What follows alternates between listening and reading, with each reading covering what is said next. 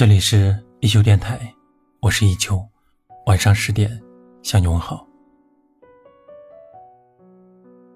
然而，对于月入三万的程序员来讲，多年九九六的工作状态早就榨干了对生活的激情，连好好睡觉都是奢望。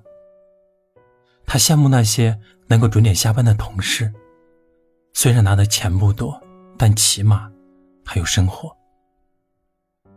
还有那个创意总监，他被无数下属羡慕着，可他却无比羡慕那些能够创业的人。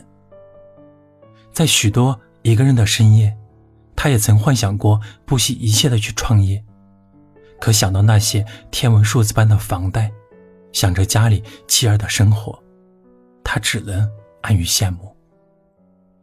而那些他所羡慕的创业者，风光只是表面的，苦。却是独自吞下的。忘了多少次融资的碰壁搞得心如死灰，忘了多少次为了工资而心烦的深夜。他也在羡慕那些安稳的人，起码还能抽出时间来陪陪家人。你看，哪有人的人生是不委屈的？